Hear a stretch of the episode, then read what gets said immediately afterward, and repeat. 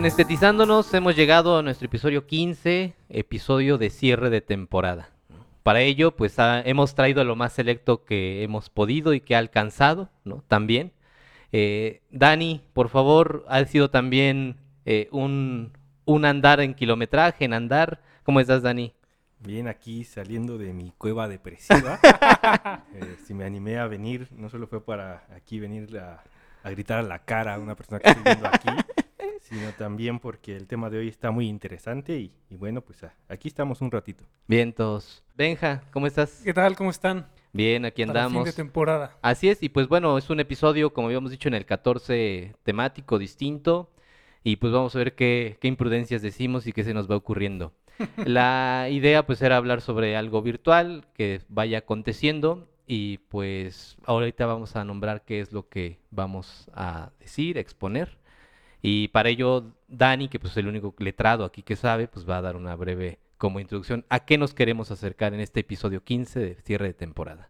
Bueno, voy a leer a Bergson. Ah. No, voy a leer un texto aquí que, que me compartieron el buen Rodo. Yo no lo conocía, pero bueno, ahí les va. Eh, Lo acabo de escribir. Dice, No es cierto. Hoy en día, un movimiento general de virtualización afecta no solo a la información y a la comunicación, sino también a los cuerpos, al funcionamiento económico, a los marcos colectivos de la sensibilidad o al ejercicio de la inteligencia. La virtualización alcanza incluso a las formas de estar juntos, a la formación del nosotros, comunidades virtuales, empresas virtuales, democracia virtual, etc. Si bien la digitalización de los mensajes y la extensión del ciberespacio juegan un papel capital en la mutación en curso, se trata de una marejada de fondo que desborda ampliamente la informatización. Lo que llama la atención es que es un texto de, de 1995, ¿no? que ya anticipaba algunas cuestiones que están presentando ¿no? en los más recientes días. ¿no? sobre todo también con la condición de la pandemia que se vino en, en acelere, ¿no? Es un texto de Pierre Levy, editado por Paidós, y bueno, esto tiene que ver con muchas cuestiones que a mí en lo personal me llama mucho la atención y por eso vine este día, eh, ya que me estuvo hable y hable rodo y, y que cuando me voy a presentar, pues ya aquí estamos, ¿no? Entonces, bueno, ¿qué es lo que esto le- les, les introduce? ¿Qué es lo que les detona eh, pensar? Benja, ¿qué te pareció y qué, qué nos traes para Pues hablar? mira, yo desde mi arcaico lugar en el universo les traje una novela de 1940 de Adolfo Bioy Cázares, donde pues ya se, se leía un poco de, de este, de esta hiperrealidad, ¿no? Que le llamaría Baudrillard, como Ajá. hemos dicho. Eh, se llama La invención de Morel. Es- a estas alturas espero ya todos la hayamos leído, pero si no, se las voy a arruinar por completo, porque les voy a contar toda la trama. Va a haber muchos spoilers, sí, efectivamente. Claro. Y pues por mi parte, este, pues les traigo a la, la noticia que dio Mark Zuckerberg, Zuckerberg hace como dos semanas aproximadamente, a final de julio, sobre este multiverso que... Ah, Yo pensé que nos iba a patrocinar. Ah, sí. También, fin de temporada, noticia no agradable. ¿no? Sobre este multiverso que está proponiendo en Facebook, eh, propiamente no, no un videojuego, no algo nada más creado, sino un- la constitución de un algo más allá, eh, neta, o sea, con, con entidades económicas, físicas, financieras en ese mundo llamado metaverso de Facebook. Yo les traigo eso. Y alguien que siempre ha estado detrás y que nos ha apoyado, pues es Víctor, el manejador número uno de la camioneta rodante, eh, ya con licencia, todavía no vacunado, pero confiamos en él, ¿no? Pero no me puedo dejar aquí de, de mencionar, ¿verdad? A, a mi pollo, a quien le mando un beso. que, que a nos la escucha, ¿no? ¿verdad? A, a mi pollo el bifo. eh, y, y a esta, esta tesis muy interesante que propone en uno de sus textos más recientes y que también constituye lo que para mí, bueno, desde mi punto de vista, es una de, las de las urgencias que, de las que tiene que ocuparse el pensamiento filosófico contemporáneo, ¿no? que precisamente tiene que ver con lo tecnológico, la digitalización y la mutación de la sensibilidad que ello implica. ¿no? Entonces también ahí vamos a, mencionar algo. Sí, eso está bueno porque es al final lo que llama la atención. O sea, esa sensibilidad, ¿cómo se puede entender en lo virtual? O sea, cuando yo vea a Dani, a Benja, a Fer, a Víctor en esa virtualidad, o sea, ¿cómo va a surgir esa sensibilidad a partir de, un holograma. O sea, ¿cómo va, cómo va a fluir ahí? Em, pues bueno, eh, eso es de lo que va a tratar el episodio 15 y regresamos. Welcome home, Colombia. Beautiful, beautiful. Y en los titulares del mundo, pues que creen, no se vendió la primera edición del Llano en Llamas, simplemente fue, intentó ser subastado y es de la edición de escritores mexicanos, no sé si recuerdan que sacó Tubenja una serie de títulos a lo largo de mucho tiempo, este, y pues ahí salió esa primera edición, pues sencillamente se anunció, se exhibió y alguien dijo, no, me voy con Murakami. No, no, no, no, no, se quedó ahí, ¿no? Así que alguien si lo quiere comprar, pues puede comunicarse con esta agencia. ¿Ya bajó el precio?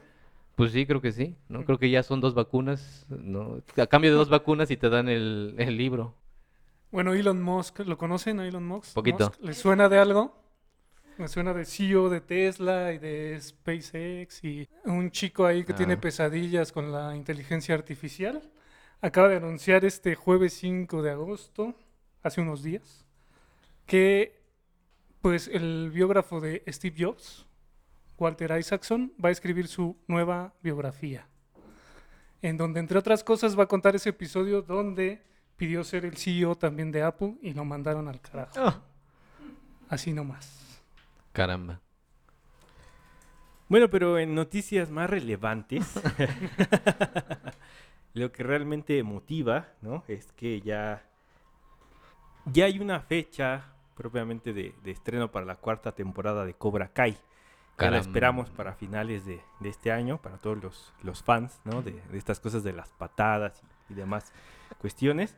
Eh, y en aras también de, vincularlo con la virtualidad, pues, ¿qué, ¿qué es lo que esperamos los fans de Aguas con la ambulancia, Dani, perdóname. Serie? oríllate, Víctor, oríllate. Espérense que Víctor apenas está orillándose. Vas, Dani, perdóname, Dani. Yo me quedé pensando a quién llevarán ahí. Otra víctima. Eh, bueno, pero pues vamos a, distraernos con estas noticias más amables.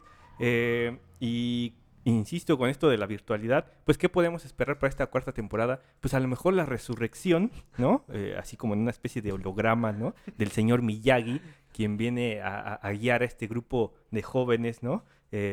para vencer de una vez por todas a, a estos malandros de Cobra Kai, ¿no? ¿O alguien de ustedes se identifica con ellos? No, la neta no. Va, gracias, Dani.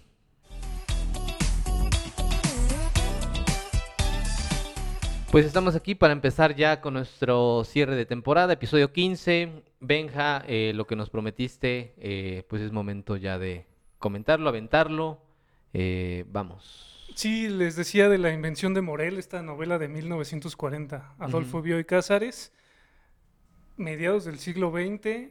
A mí me pareció bastante curioso desde que planteaste el tema, eh, la cuestión de lo virtual, ya se veía ahí algo de hiperrealidad y esas cosas, puesto que, y me voy a permitir develar la trama un poquito, pues se trata de un sujeto que llega perseguido a una isla supuestamente desierta, no es tal, él va a vivir eh, algunos días bastante cómodo, bastante holgado ahí. Eh, él sabía que había una especie de museo, una pileta para bañarse y una especie como de capilla, ¿no? El sujeto que le había recomendado la isla como para hacer su fuga le había anticipado estas cuestiones y él esperaba encontrar los edificios, pero no encontrar absolutamente ninguna presencia humana. La sorpresa se la lleva días después de su llegada, cuando comienza a divisar algunas presencias que en un principio parecen unas presencias fantasmagóricas, eh, de las que él huye, evidentemente, porque él viene eh, escapando de la sociedad que lo persigue por un delito que nunca se tiene muy claro de qué se trata, pero al estar evadiéndose de la sociedad, pues lo que él hace también es evadirse de estas personas que empieza que empieza a distinguir en la isla, ¿no? Eh, lo curioso viene cuando es desplazado de estos edificios en donde él reinaba a sus anchas, es desplazado por las presencias y tiene que llegar a un estadio como un poquito más salvaje o primitivo, ¿no? En donde tiene que bajar a la playa y sobrevivir por sus propios medios. Ahí, ahí ya empiezan unas cuestiones bastante curiosas en cuanto a, a las condiciones de la isla, que son unas mareas muy fuertes y muy constantes, ¿no? Estas mareas pues lo empiezan a él a enfermar, lo empiezan a poner un poco afiebrado, eh, aunado a la preocupación de que posiblemente sus persecutores, representantes de la civilización, están muy cerca de atraparlo, eh, él empieza a delirar muchísimo, ¿no? Empieza a preocuparse muchísimo hasta que encuentra una presencia femenina que le llama muchísimo la atención en la playa, comienza a hacerse constante, día tras día, tarde tras tarde, él empieza a interesarse muchísimo y comienza como esta persecución, ¿no? Donde él, incluso el personaje ahí cambia un poco el tono y quiere volverse evidente, ¿no? Evidente a los ojos de la chica porque pues ya ha caído un poco enamorado de ella, ¿no? Eh, en la isla no hay nada, en la isla hay pescados muertos, hay ranas putrefactas, hay agua no insalubre. Sí, un Iztapalapa cualquiera. Sí, de hecho hay una Ajá. leyenda, ¿no? Como, como de, no de Iztapalapa, pero sí de que la isla, pues, había habido una serie de muertes por enfermedades, ¿no? Ajá. Entonces, eh, lo que más les sorprende es ver a estos visitantes que parecen un tanto veraniegos y frívolos pasearse por la isla como en unos momentos muy idílicos, ¿no? Eso no lo comprende, pero pues tampoco está en la situación de explicárselo, puesto que él ya no se está alimentando bien, ya no está durmiendo bien, ya no está en condiciones como muy idóneas para comenzar a, razonar, ¿no? Lo único que le queda es asirse a esta presencia femenina que poco a poco él irá descubriendo y también irá de una manera muy dolorosa cómo existe un desdén de parte de, parte de ella, ¿no? Él pasa enfrente, eh, ella no, la- no lo ve, no lo toma en cuenta, él hace una ofrenda de flores, ella las pisa, no escucha su voz, no escucha sus súplicas, sus ruegos de amor, y esto ya es un poco extraño para él. Sin embargo, está consciente de su condición de prófugo, de su condición de, digamos, como de ser menor en la isla, y pues no lo atribuye a nada extraño más que a una indiferencia de parte de la chica, De. ¿no? Eh, hay ahí un planteamiento también como de que estas apariciones pudieran ser en un momento dado fantasmagóricas, pero hay muchísimas vueltas de tuerca en, en- en la novela, en donde pues pasan primero de ser fantasmas a eh, ser eh, sus persecutores y estarse escondiendo de él, estarle jugando eh, tretas. No solo es la chica, que después él descubre que se llama Faustín, sino es un Mm, grupo de hombres y mujeres que están prácticamente vacacionando bajo la influencia de un sujeto que después él descubrirá que se llama Morel, ¿no? Y que es, eh, no es el protagonista de la novela, pero es, eh, digamos, el motor de la trama. ¿Por qué Morel? En un momento dado lleva a este grupo de amigos un poco snobs, así como muy, ya sabes, una frivolidad enorme. Los ha llevado a la isla proponiéndoles pasar una semana de ensueño y mientras hacía esto, él los grababa con un aparatejo que había inventado ahí. que Extraño, de- como- de, de pronto hay unos capítulos muy interesantes donde describe un poco el funcionamiento y, y, bueno, tiene cierta lógica el funcionamiento del aparato, ¿no?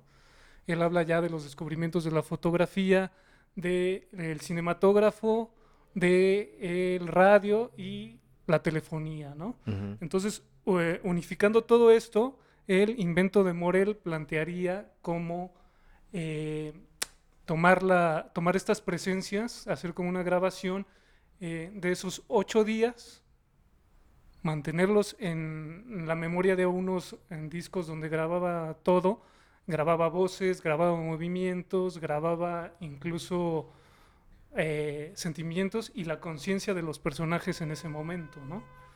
La propuesta eh, para Morel, era únicamente para él. Ellos no sabían nada de lo que estaba pasando ahí.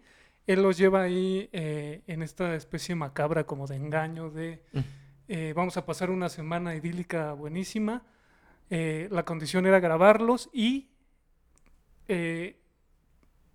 reproducir esa semana por siempre. Al estarles otorgando él la inmortalidad, pues todo tiene un precio, ¿no? El precio de la, de la inmortalidad en este caso, pues era la muerte. Entonces, todo el que es grabado por estos aparatos muere o se va mermando, las células se van mermando. eh, también lo describe muy bien. El proceso es terrible, se va cayendo las uñas, el cabello, la carne se pudre y se cae a jirones. Y solo lo que va a quedar es la memoria de lo que Morel ha grabado con su, con su aparato. ¿no? La memoria, eh, la tirada de Morel, pues es esto, conservar esa semana para la eternidad. El aparato funciona además con las mareas estas de las que habíamos estado hablando. Entonces, mientras haya marea, esa imagen de, de la semana ideal se va a reproducir todo el tiempo. Después resulta que Morel también está enamorado de la chica de la que se enamora nuestro protagonista, el, el, el fugitivo, y que eh, en aras de tenerla, ya que había recibido también su desdén, se decide a grabarla y a quedar capturado con ella durante toda la eternidad, ¿no? Esto lo va descubriendo poco a poco nuestro protagonista y lo va descubriendo de una manera así muy agria, muy amarga, eh, pero cuando lo sabe, lo único que le interesa es también quedar atrapado en, esa mismo. imagen y estar al lado de, de Faustín, ¿no? Entonces, cuando él descubre el funcionamiento de las máquinas después ya de algunas semanas y logra llegar a la lógica de Morel y echar a funcionar las máquinas, él puede poner una pu- hacer una puesta en escena de él mismo, hacer una cosa muy performática en donde se pone a ensayar eh, todas las situaciones en las que él puede estar junto a Faustín y cuando finalmente lo tiene listo, se graba para crear una segunda imagen irreal, que es la de él al lado de Faustín, ¿no? Sí, que ahí es donde platicamos hace rato, ¿no? Está, está muy ligado a el año pasado Mar- de Marimba, Así es. Que De hecho, es- esa película está muy influenciada Ajá. por, por ese. que es como este recuerdo que se vive y que realmente eh, en, la, en la propia película de Resné dice que si re- eh, uno de los personajes, la chica, me acuerdo que dice, eh, este, y realmente fue hace un año, o sea, como haciendo remembranza de que fue ayer, eso mismo, es un suceso que se va eh, repitiendo en el mismo lugar. Así es. sea, La misma, o sea, casi como lo que dice este Benja. Es la fotografía y en la misma fotografía se reproduce todo, todo el tiempo. Y en Marimba es lo mismo. La- no sé si la han visto, pero es el recuerdo de dos personas que se conocieron en un momento y cómo cada quien va recordando, pero se va volviendo como un loop, porque el otro día se ven y traen ya ropa distinta y empiezan a recordar eso como si nunca se hubieran visto. Y es una, es un, y- y esa película está basada en, en, en- en ese texto de, de Bioy Casares. Sí, así es como nuestro personaje se empieza a dar cuenta, de hecho, de que algo extraño está pasando y empieza como a encontrar la verdad. Pues empieza a haber muchas repeticiones. eh, hay momentos en las que en el cielo no brilla un sol, sino brillan dos, Ah, dos sí. lunas. Claro, porque pues no evidentemente la temporalidad del año no es la misma y entonces la posición de los astros ha cambiado, pero se proyecta en ese momento la, la versión, digamos, virtual de, de los habitantes de la isla que ha grabado Morel y se, eh, se traslapa un poco con la, con la real que sería la de, la de nuestro fugitivo, ¿no? Que incluso dice, el verano nos ha alcanzado. ¿no? Así es. Y cuando el tiempo así ha pasado como prácticamente de manera improvisada. A él le parecía extrañísimo que, por ejemplo, estuvieran nadando eh, en ropa muy ligera, en traje de baño, en momentos o situaciones donde en la isla estaba lloviendo o estaba cayendo una tormenta increíble, ¿no? Sí. o estuvieran en, en- al aire libre eh, bailando, siempre bailaban una canción que se llama T para dos, Ujú. que de ahí también viene la canción T para tres de Cerati. Ajá. Entonces siempre estaban bailando esta, esta canción y de pronto pues está lloviendo, está haciendo frío, no hay condiciones en la isla, o es bastante noche y se, se empiezan a reproducir estas imágenes. ¿no? Ujú. Lo, lo curioso ahí es cómo se am, invaden las dos, digamos, la realidad, que es la de nuestro fugitivo, con la realidad que Morel ha decidido, Ha inventado.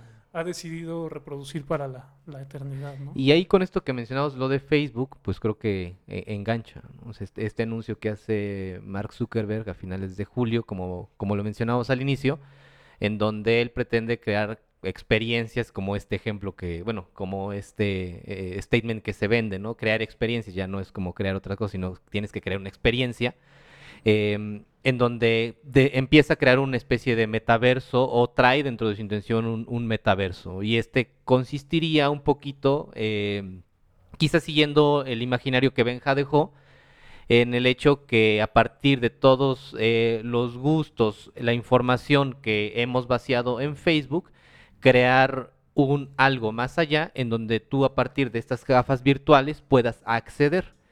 Y estando dentro de ese eh, metaverso, pues exista tal cual un universo funcional eh, que no desaparezca como en los videojuegos, sino que se mantenga y se sostenga.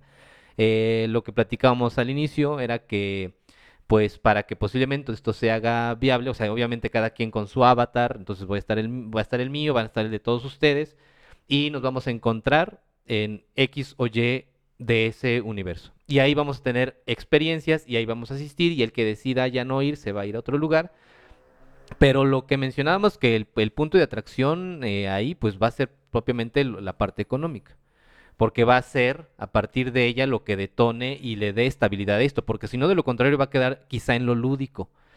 Y propiamente para que esto se constituya, pues tiene que entrar la parte del capital. Sin ella yo creo que pues sería como quizá un proyecto nada más eh, aventado. Pero a decir de, eh, de algunos especialistas, eh, todavía, eh, a pesar de que es un esbozo, todavía dista mucho en que, al- en que esto pueda volverse concreto, volverse, a pesar de que es virtual, ¿no? Este, volverse ya como un elemento de experimentación. Por el hecho de que todavía la tecnología no tiene como esa capacidad de volverse, el camionzote, ¿no? Este, nos saludan, creo, ¿no? Creo que nos escuchan, ¿no? To- todavía no tiene la- esta, esta parte de volverse funcional al 100%, en el cual tú, tú te tengas que, tú te puedas conectar desde tu celular en donde quieras, te pones tus gafas virtuales y accedes a este mundo. No, o sea, todavía para realizar eso todavía está como a un tiempo muy, muy, este, muy lejano. Es una situación dentro todavía de esta especie de ciencia ficción que se puede prestar, ¿no? Este, y que deja ahí el interrogante de cuáles son esos límites o alcances de esto que pueda tener, porque la especulación es basta, ¿no? Eh, iba a decir algo, Dani. No, pues que eso da para pensar un chorro de cosas. Pues un neta, montón. ¿no? Eh, así, rapidísimo, dos o tres cosas que, que me han surgido en esta, en esta pequeña charla. Eh, la primera es eh, respecto a la lectura de Benja. Perdón, Benja, sabes que no soy tan docto en la literatura como tú.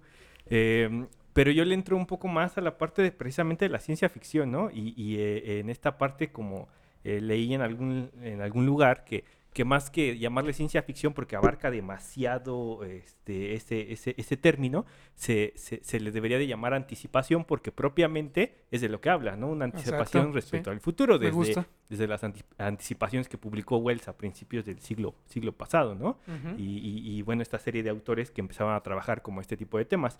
Eh, de ahí eh, hay, muchos que han como se han proyectado hacia, hacia el futuro y a pensar este tipo de cuestiones y, y sorprende que este libro que ya tiene este más de medio siglo eh, ya estuviera tratando un tema, ¿no? Así es. Pero hay otros que incluso mucho antes también lo estaban haciendo, ¿no?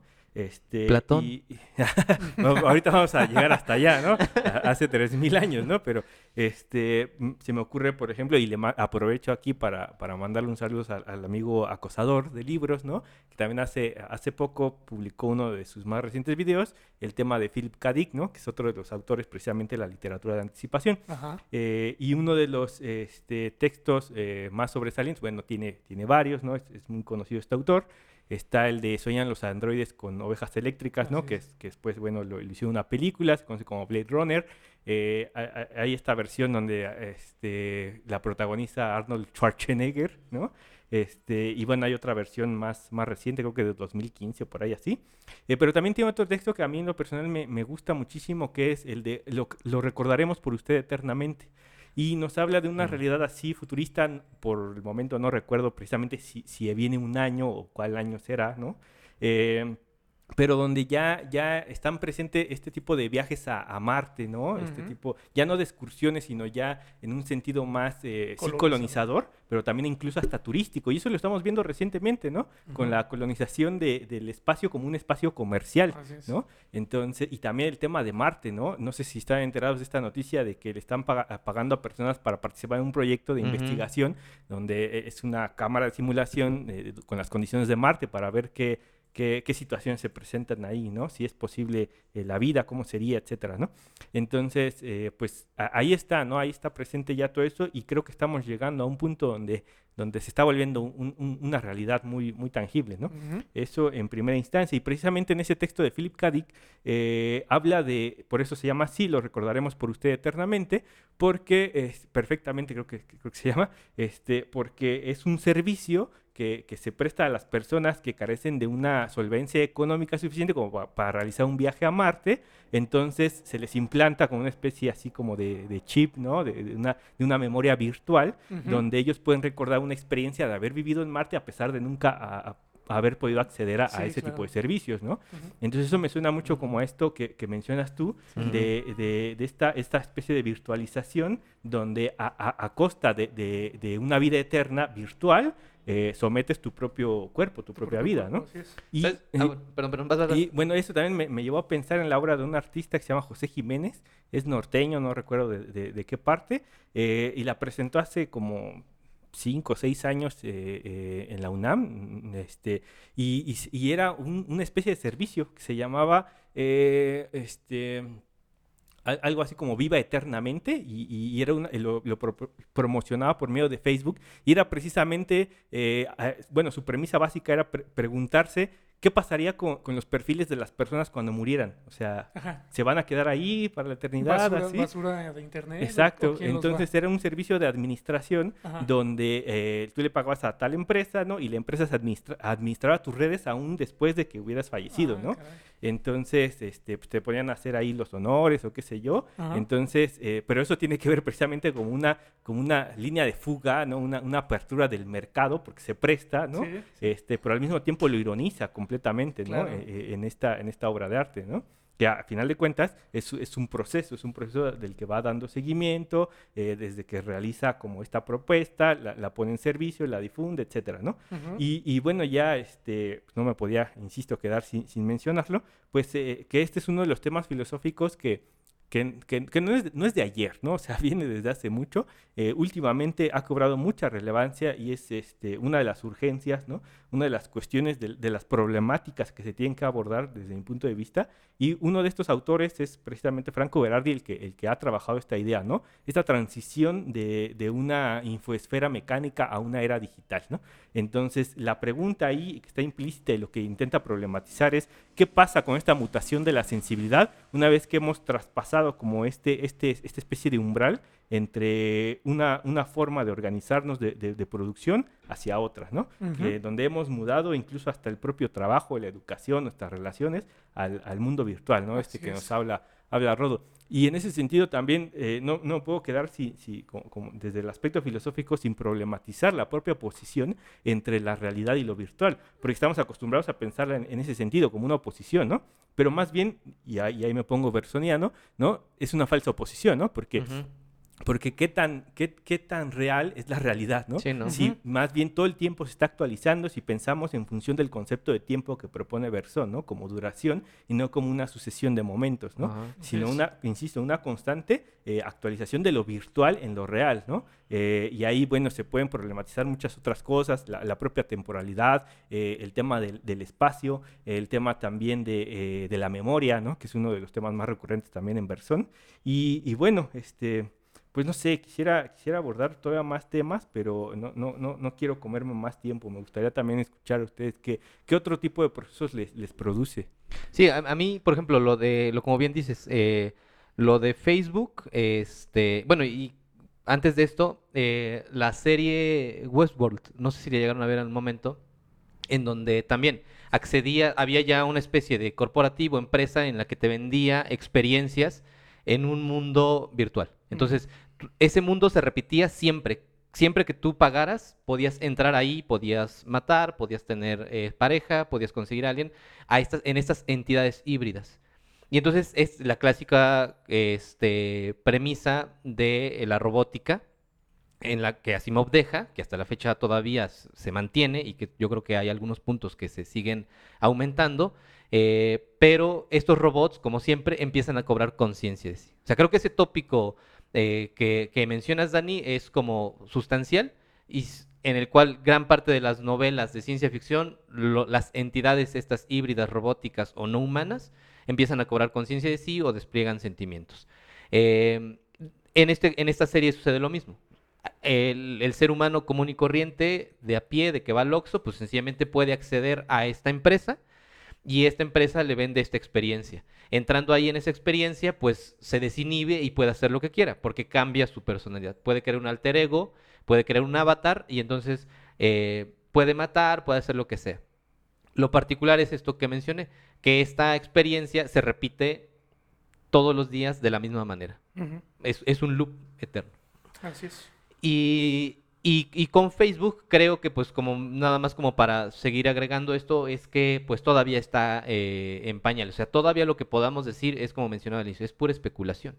Eh, como bien decía Dani, ¿cuál sería ese campo de las experiencias eh, que se, que se van a dar en determinado caso que empiecen a suceder? Porque inclusive me acuerdo que también una exposición de... eh, hubo una exposición eh, de González Iñárritu de experiencia virtual en donde tú asumías el papel eh, de un, este, un migrante que tenía que cruzar la frontera. Entonces ibas acompañado de un, este. De un coyote, de un pollero. Entonces él te iba diciendo, corre, agáchate, ya está la migra, cuidado, quédate aquí. Y entonces vivías esa experiencia propiamente en ese entorno virtual. Y ya propiamente salías y entonces, este, pues contabas eh, la, la anécdota. ¿Ibas a decir algo, Dani? Sí, nada, también este, otra cosa que se me ol- olvidó mencionar es cómo nos devuelve esto a, a- a una, a una viejísima pregunta epistemológica, ¿no? Que te enseñan desde primer semestre en la facultad, pero incluso hasta a veces hasta en la prepa, ¿no? Que del Que lo- los cerebros en cubeta, ¿no? Ah, y la Matrix y toda esta cuestión, ¿no? Que si en realidad eh, esta, eh, eh, esto que vemos, esto que percibimos, es la neta o en realidad somos cerebros conectados este, desde de otra, cubetas de otra y estamos viviendo una realidad virtual, ¿no? Sí. Entonces, eh, pues esa es esa la pregunta a la que nos devuelve. Y pensando en Matrix, que ya también tiene, tiene bastantes años, ¿no? O sea, nosotros lo, lo- lo vemos como algo muy reciente, pero, Ajá. pero la, la- la verdad es que nos pasó cuando estábamos como muy chavitos. Y, y- y ya las nuevas generaciones así como que, ay, ¿qué es eso, no? Así como que ya hasta les aburre, Sí. ¿no? O sea, Y, y que yo creo que centra, yo creo que aquí, no sé qué opinan, yo creo que centra en definir propiamente eso que mencionabas al inicio, eh, la, el versus lo virtual real, ¿no? O sea, nuevamente como preguntarnos qué diablos es esto que llamamos realidad, ¿no? Y que también, perdón, estaba, estaba presente, pero incluso antes, ¿no? Porque, porque Matrix ya, ya nos pegó a la generación como noventera, ¿no? Sí. Pero ya desde antes, ¿no? Yo tenía 28 años cuando vi Matrix. ya tenía su Sí. Este, pero desde antes, ¿no? Desde incluso el cyber- cyberpunk, ¿no? O sea, eh, Sí. pensando no solo en la literatura, sino también en el cine, ¿no? O sea, estas producciones que, que también intentaban problematizar eh, el ritmo acelerado, la revolución tecnológica y, y hacia dónde íbamos, ¿no? Pero Ujú. ahora ya no hay que proble- problematizar tanto hacia dónde vamos, sino cómo llegamos acá y si hay otra opción, ¿no? Así es. Así Este, eh, y bueno, otra- otras cuestiones, ¿no? Que, insisto, también la filosofía se ha preguntado esto, pues sí, desde, desde muchísimo tiempo antes, ¿no? Este. Estamos hablando de- incluso desde los griegos, ¿no? Estoy pensando, por ejemplo, eh, sí, sí, sí de- eh, tomándolo desde Bersón, pero como el tema de la metafísica está desde, desde Aristóteles, ¿no? Con el paso de la potencia, el acto, la actualización, todo este tipo de cuestiones que, que, nos, que nos seguimos preguntando y va a seguir dando para mucha reflexión, pero que sobre todo tenemos que problematizar eh, las cuestiones, las, las, situaciones complejas, ¿no? que es una realidad ya, ya la tenemos que pensar en términos complejos, ¿no?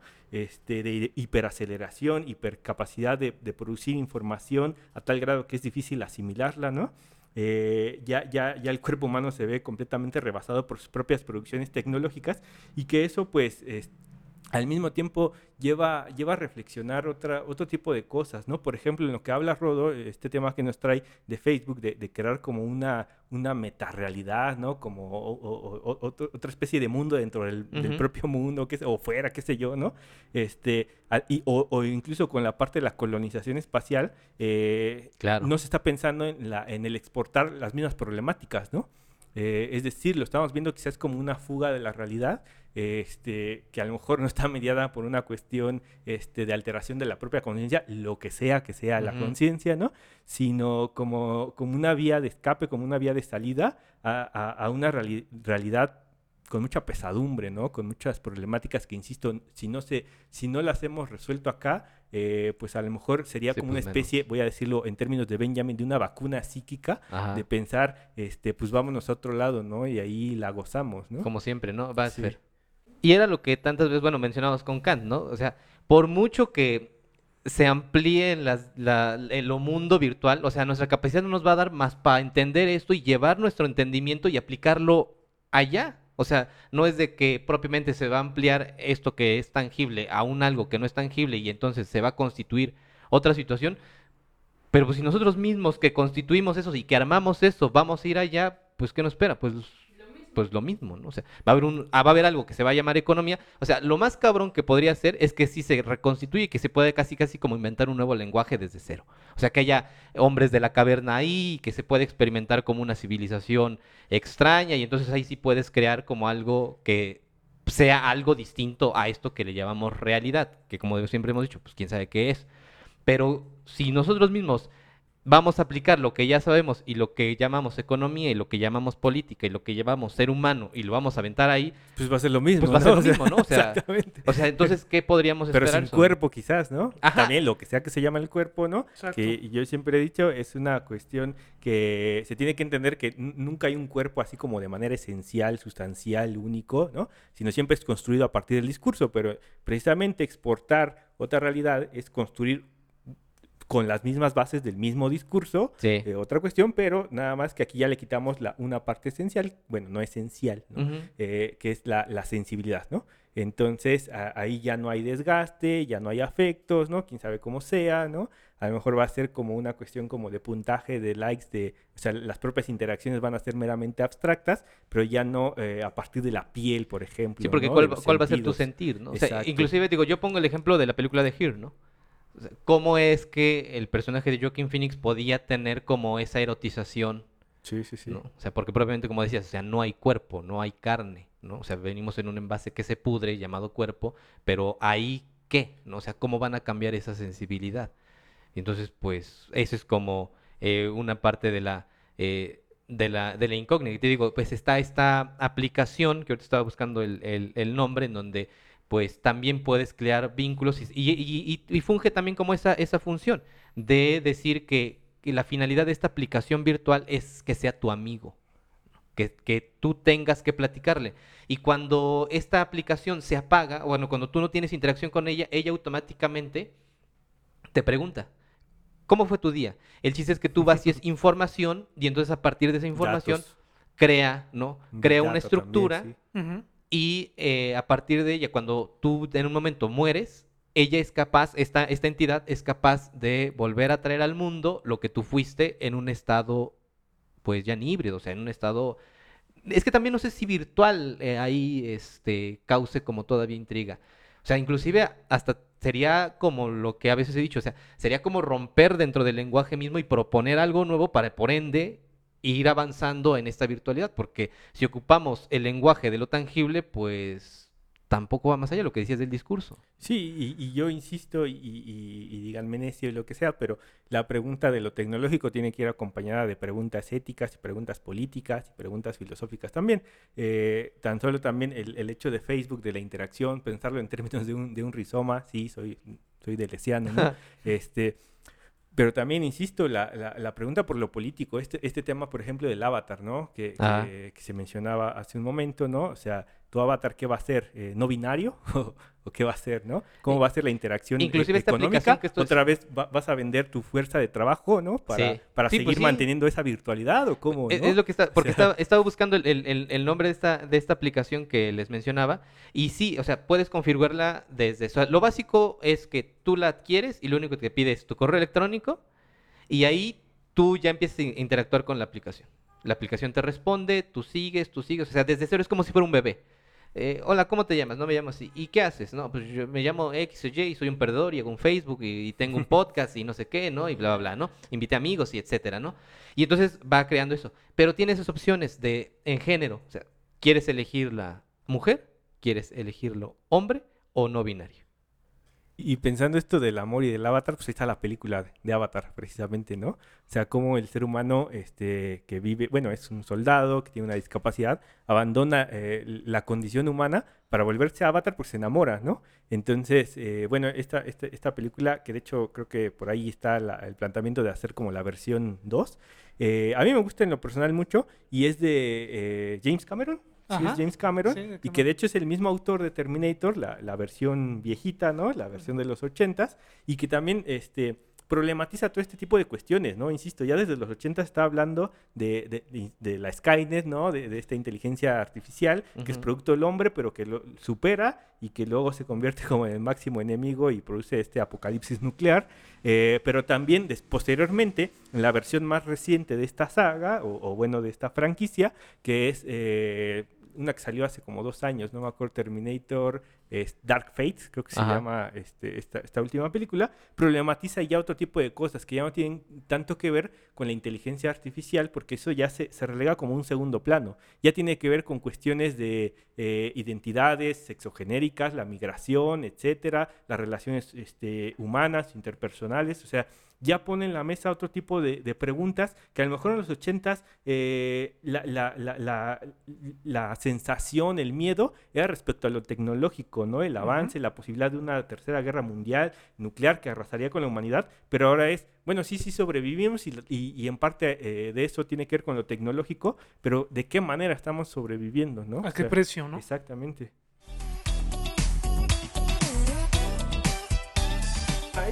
Es, un cambio en la estructura, por ejemplo, lingüística. O sea, vamos a usar el español, el inglés, el, el, chino, el que sea, pero no hay, no hay un cambio entre, por ejemplo, es lo que viene la tesis estructuralista, ¿no? Entre lo que son las cosas y lo que significan, ¿no? Ajá. Entonces, este, ahí, ahí, viene este, esta onda de la que pues, no podemos salir, ¿no? O sea, somos seres también lingüísticos y, y, el significado es siempre construido, ¿no? Insisto, pues son tesis estructuralistas. Pero entonces a la hora de exportarlo a supuestamente un multiverso, pues el multiverso no tiene sentido porque es una reproducción del mismo discurso. Sí, claro, o sea, no, no, va a cambiar lo que decíamos, no, va a cambiar nada. Que ahí a lo mejor se constituiría el, el ideal de esto que surge como principios del siglo XX o finales de los noventas, de la idea de esta especie como de aldea global. O sea, un entorno en el cual todos estemos conectados en el mismo momento, en el mismo ahí, en el mismo ahora. Pero como decíamos, pues, ¿cuántos medio intentos se, se hacen para que haya esa simultaneidad, pero que precisamente la tecnología no lo soporta todavía. No lo soporta. O sea, todavía hay deficiencias tecnológicas. Y luego, más aparte, las deficiencias tanto epistémicas, estructurales y políticas, sociales que pueda haber, o sea, todavía es un mundo que, eh, como les digo al inicio, pues queda la especulación y a ver qué sucede, porque inclusive en uno de los artículos mencionaban que eh, eh, la persona que había imaginado por la década de los 40 también, al igual que Morel, este, que vio y Casares, eh, la concepción de un algo donde se pudiera navegar, cuando ya se hizo eso funcional, que hoy en día lo conocemos como Internet, fue abismalmente distinto a lo que él, a, lo que él contemplaba, porque evidentemente pues no tenía las condiciones materiales y tecnológicas para hacerlas en ese momento. Y que además el Internet está producido por los mismos seres que interactúan, las mismas condiciones del mercado. Claro, porque ahí es eso que bien dice Dani. Eh, el énfasis aquí particular, y que después Fer nos va a abordar en el segundo bloque, es que eh, la, constitución de un algo más virtual está en su mayor parte eh, impulsada por el mercado, por el marketing. Porque mencionaban ahí que es las empresas lo manejan la, la idea del metaverso desde una, desde una concepción más del marketing.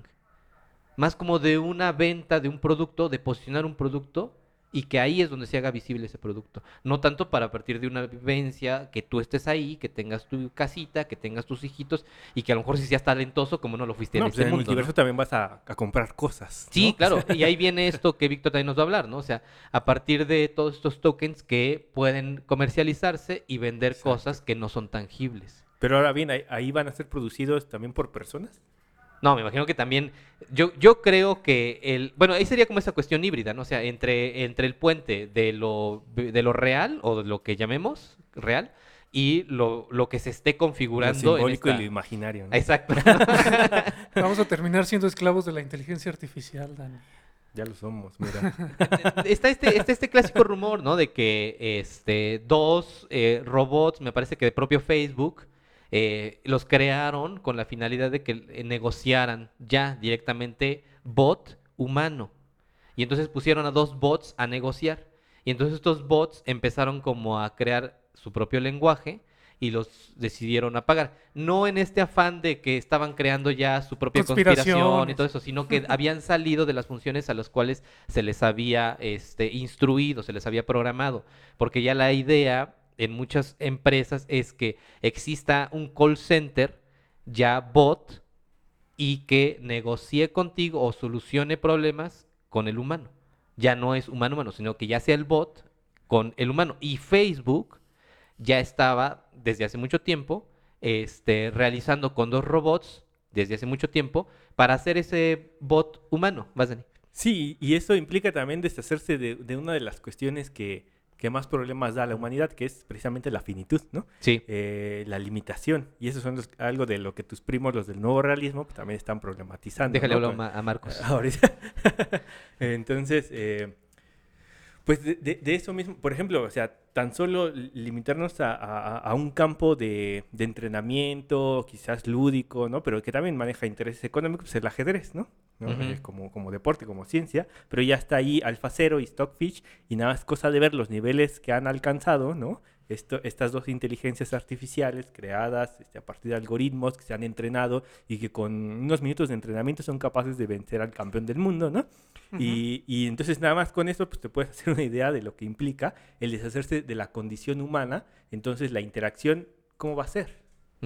¿No? Entre, entre esferas meramente digitales, es deshacerte de eso mismo que de hecho, y eso es un, un problema, ¿no? Eh, podemos llamar como el metabolismo de la vida, ¿no? E, el, tener que eh, trabajar para producir, para sobrevivir, pero que el mismo capital se alimenta precisamente de la explotación y la explotación pues la entendemos como la eh, digamos la apropiación de la fuerza de trabajo el excedente más bien el plusvalor de la fuerza de trabajo que se convierte en capital no entonces ahora también es una pregunta en términos económicos no o sea, si nos mudamos a esta realidad que a final de cuentas va a ser trabajo trabajo asalariado trabajo cognitivo de los programadores de los ingenieros de los técnicos etcétera quienes producen esta, esta máquina, esta mega máquina, esta realidad virtual, pero ya vamos a, pensarnos, a proyectarnos ahí de manera interna cómo van a ser las relaciones humanas ¿no? de producción. ¿no? Y algo que, si quieren ya para ir concluyendo este primer bloque, eh, eh, Ip Chapelo y Luke Boltansky tienen un libro que se llama eh,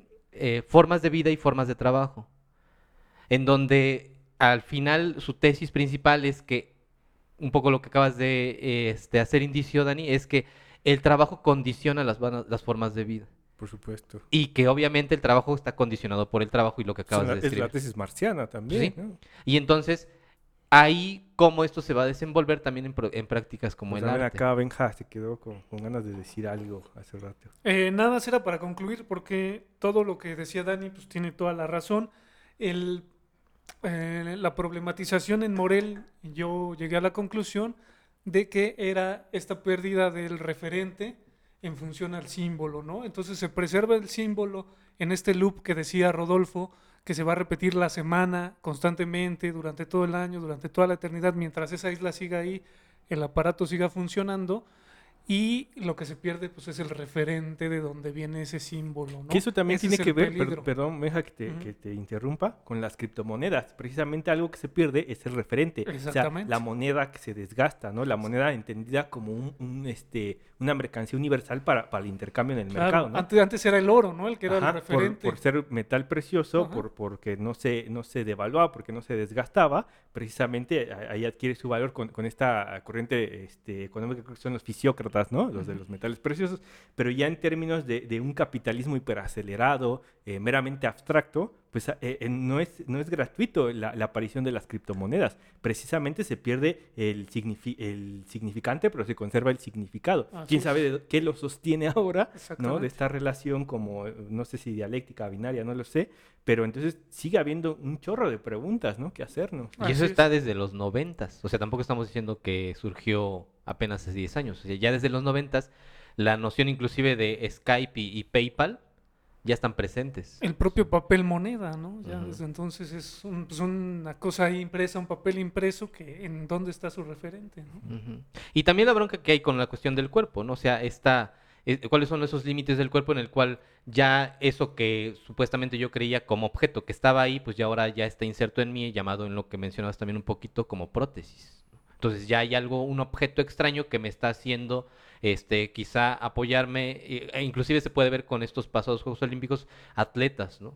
Los Juegos Paralímpicos que ya vienen, cuántos atletas no están ocupando alguna prótesis, pero esa prótesis pues está ayudando como a su propio cuerpo, ya es parte de su cuerpo. Y entonces toda esa constitución de el cuerpo, la virtualidad y todo eso desde los noventas cómo se viene configurando y nos está otorgando hoy en día ya la desaparición quizá de las nociones básicas de cuerpo, quizá también ya más abstractas como puede ser la idea de memoria, este y como cada vez nos vamos acercando y que todavía ahí yo creo, dentro de mi parecer, eh, aquellos todavía que se eh, arraigan todavía en establecer la noción de un cuerpo todavía como una entidad de pura carne, o aquellos que todavía piensan que hay que lidiar con cuestiones de identidad cuando propiamente o sea, desapariciones desde mucho tiempo. Que eso, insisto, bien como lo señalas, ¿no? Desde los noventas, incluso antes está la pregunta por el cyborg, ¿no? El cyborg, el cyborg sí se caracterizaba por estos, este, esta implementación Ah, de... pues tu de- madrina Donna Haraway, ¿no? Tu- madrina Donna Haraway, pues que no tiene Ah, esto exactamente, sobre... sí, sí, sí. ¿no? Ahí estaba ya la pregunta, el Ujú. manifiesto cyborg, claro. Eh, pero eso yo creo que ya, ya, ya más bien eh, no tendríamos que pensar en términos de cyborg porque todo lo que nos rodea también es una prótesis, ¿no? O sea, los micrófonos acá, ¿no? Este, también son una extensión de la capacidad humana para llegar a más personas y eso también se puede entender dentro del concepto de... de- Pero, de- por ejemplo, de- si, si lo planteamos en- una y- cuestión de ética, prótesis.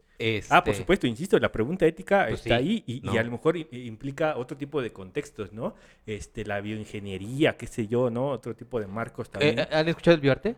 Ajá, e- e- eso, eso precisamente es a lo que iba y eso es a lo que iba a señalar, que esto lo pueden encontrar en tu tesis, ya nada más que quede Eh, publicado. si la pueden, ajá, nada más déjenme terminar en los tres años y ya la pueden leer, ¿no? Sí, pero, pero insisto, más bien ahora habría que pensar eh, en organismos eh, bioinformáticos, por así decirlo, o sea, donde ya estamos rebasados eh, en cuanto a la condición humana, porque ya dependemos del entorno digital, ¿no? Ya Sí, no del entorno tangible, concreto, ¿no? Sí, porque antes era la luz y el teléfono y hoy en día, pues, netamente es el internet. Sí. No hay, no hay para más. Benja, ¿quieres agregar algo más?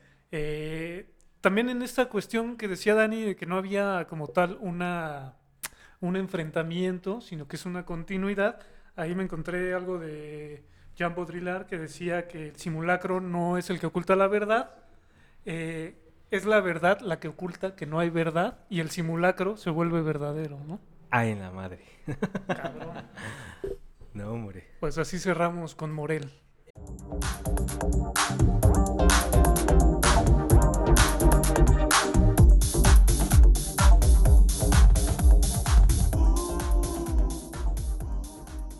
Y en nuestra sección de final de temporada, Dardos a Ciegas, eh, yo les traigo Mi libro es tu libro de Lawrence Weiner. eh, artista conceptual de, de la década de los 60. ahí tenemos una serie de eh, silogismos. El giro lingüístico en el arte. ¿no? Así es, este, ocurrencias, conferencias sobre este, lo que es el arte conceptual y como dijo Dani, el giro lingüístico, un poco ahí, el espejo del lenguaje, de, ¿se llama? El de Richard Rorty, este, pues muchos influidos por la filosofía analítica de Wittgenstein. Y pues la neta vale la pena, lo alias, eh, no tan reciente, no está tan barato, no está tan caro, mejor dicho, lo, lo podemos conseguir. Y la neta sí leerlo es un placer para esta relación filosofía-arte, vale la pena. Pues yo les traigo uno de estos autores famosillos, ¿no? O sea, eh, que casi no me gusta también, ¿no? Estarlo mencionando, Albion Shulhan. eh, este texto que se llama Sobre el Poder. Eh, está muy interesante su propuesta, yo creo que es una de las tendencias contemporáneas también de las más influyentes. Eh, básicamente lo que dice el argumento es que la forma contemporánea del poder, a diferencia del poder disciplinario, de, de este, eh, esto que menciona Foucault en Vigilar y, Cal y Castigar, eh, actualmente el poder se maneja de una manera que, que, le permite coincidir con lo que creemos es la sensación de libertad. ¿no? Entonces, ahí se lo recomiendo. Eh, pues échenle un ojo. ¿va? Vientos. Yo, para continuar con esto de la virtualidad, les traje una novela que se llama Kentucky's, de Samantha ah. Shevlin. Que no sé si ustedes se acuerden de los, de los Furbies, de los Tamagotchis, ese fenómeno. Yo traigo uno todavía. ese todavía fenómeno de finales de los noventas. Pues bueno, aquí la autora lo que plantea pues son unos muñequitos de peluche que uno se lleva a su casa y está el que los cuida, pero también está detrás de ese muñeco alguien que lo controla vía remota por computadora. Uh -huh. Y que el que tiene el muñequito, pues nunca sabe quién, a quién ha ingresado a su casa, ¿no? Entonces ahí está, ahí es donde plantea la problemática la autora de a quién estás metiendo a tu casa, detrás de este monito al que estás cuidando, le estás dando todo tu amor y apapacho, ¿no? Estas mascotas virtuales eh, es editado por Literatura Random House. Estos chicos de Estetizándonos hablando sobre la virtualidad y temas que no son realmente importantes. Se arrepentirán de no hablar de Remedios Varo. Veremos si corrigen sus errores en la siguiente temporada.